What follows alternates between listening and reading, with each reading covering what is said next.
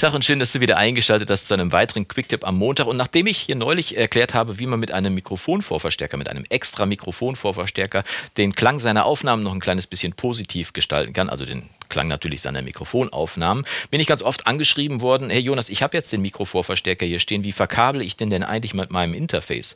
Da das relativ schnell erklärt ist, können wir das hier schön im Quicktip am Montag abhandeln. Und äh, falls dir dieses Video gefallen sollte, also jetzt schon gefallen sollte, würde ich mich freuen, wenn du mir das zeigst über einen Daumen nach oben. Und wenn es dir nicht gefallen sollte, dann drück doch einfach im Laufe des Videos irgendwann zweimal auf Daumen nach unten, dann passt das auch. Wir gehen jetzt aber in Medias Res. Verkabelung im Studio folgt im Prinzip einem, äh, im Prinzip einem Prinzip, nee, einer Regel folgt es auf jeden Fall. Ein Signal muss irgendwo rein reingehen und es muss irgendwo wieder rausgehen. Das sind im Prinzip die beiden Punkte, die man beachten muss. Damit kannst du sogar eine große PA-Anlage verkabeln, also wenn du das Prinzip beherrschst. Äh, nehmen wir mal ein Mikrofon, da geht oben das Signal rein, ich singe da rein und dann geht es unten per Kabel raus. Dann muss es ja irgendwo wieder reingehen.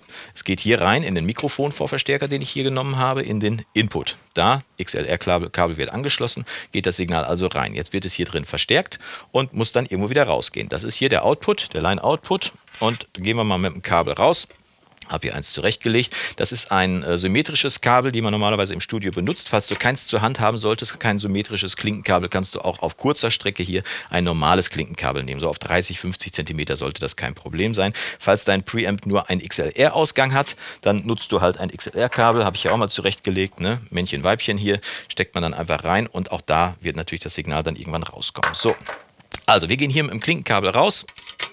Äh, und jetzt muss dieses Signal natürlich irgendwo wieder rein und das ist relativ zügig gezeigt. Ich nehme mal dieses Audio-Interface. Ich denke mal, dass einige von euch so ein äh, einfaches Audio-Interface haben sollen. Die sind ja heutzutage wirklich in sehr guter Qualität schon zu haben. Und jetzt gibt es hier einen Eingang. Einige äh, Interfaces haben hier hinten einen separaten Line-Eingang, dieses Interface nicht. Aber hier vorne sind diese Kombibuchsen dran und die sind äh, im Prinzip dreifach jetzt beschaltet hier von, vom Hersteller. Einmal per XLR kannst du hier ein Mikrofon anschließen. Ne? Dann geht hier automatisch der Mikrofonvorverstärker an an, der hier schon eingebaut ist. Den können wir nicht gebrauchen. Dann haben wir hier noch die Möglichkeit, ein Klinkenkabel einzustecken. Mache ich mal. Wenn dies jetzt ein Instrument wäre, was ich hier eingesteckt hätte, zum Beispiel ein Bass oder eine äh, E-Gitarre oder eine Akustikgitarre mit einem Out, äh, mit einem äh, Pickup, dann stellst du hier auf Instrument und dann geht hier also kann ich bei diesem Interface zumindest machen, kann ich hier auf Instrument einschalten und äh, dann geht hier die Vorverstärkung für ein Instrument an, die sehr, äh, sehr stark ist, die Vorverstärkung, denn Instrumente haben relativ wenig Pegel, mit dem sie rausgehen. Da wir hier aber mit Line-Pegel, also mit Studio-Pegel aus dem äh, Preamp rausgehen, gehen wir hier rein und schalten hier auf Line. Dann ist der Preamp, der hier eingebaut ist, deutlich unempfindlicher und nimmt dann die hohen Ströme und den hohen Pegel entgegen, die im Studio normalerweise üblich sind.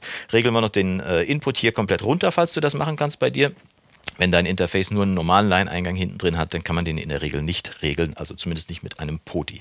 Aber hier runter geregelt. Damit sollten wir jetzt auf der sicheren Seite schon sein, hier verzerrungsfrei ein Signal reinzukriegen. Wie ist jetzt das weitere Prozedere? Du verstärkst also jetzt deine Aufnahme.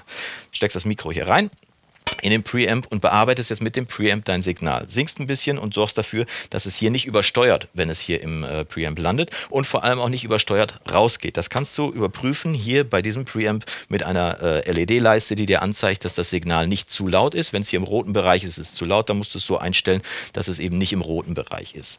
Das Signal kommt dann hier im Preamp an und hier im Preamp hast du ja auch nochmal einen Indikator, der dir anzeigt, wie hoch der Pegel ist, mit dem das Signal da reinkommt. Sollte das hier im roten Bereich sein, obwohl du hier den Input schon runtergeregelt hast, dann musst du hier zumindest erstmal gucken, oh, das ist ganz schön schwer hier, wenn man das so trägt, äh, dann solltest du hier auf jeden Fall mit dem Output erstmal gucken, dass du hier runterregelst, damit das Signal ohne Übersteuerung hier in deinem Interface ankommt. Hast du ganz runtergeregelt und du schaffst es einfach nicht hier äh, übersteuerungsfrei reinzukommen, dann gibt es oft die Möglichkeit, bei einem Preamp hinten nochmal den Pegel umzustellen kann man hier sehen, den äh, äh Pegel, mit dem das Signal hier aus dem Preamp rauskommt. Da gibt es nämlich einmal plus 4 dB. Ähm, das ist der normale Studiopegel mit einem sehr hohen Strom. Und man kann dann nochmal auf minus 10 umschalten, dann geht hier deutlich weniger Strom raus. Damit solltest du in 99,9% aller Fälle eigentlich ein übersteuerungsfreies Signal auch in dein Interface reinbekommen.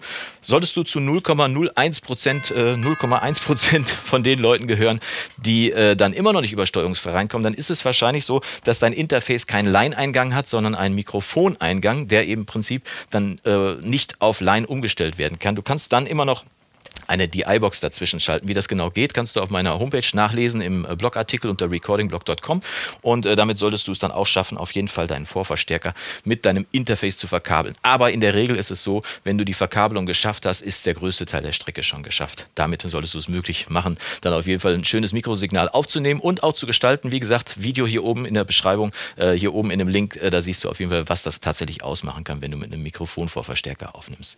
Ich hoffe, ich konnte dir ein bisschen helfen und wenn du noch Fragen haben solltest, solltest, dann äh, schreib sie mir an jonas at recording-blog.com und wir sehen uns die Tage wieder zu einem weiteren Video im Recording-Blog. Bis dahin wünsche ich dir vom Guten nur das Beste. Mach's gut und Yassou.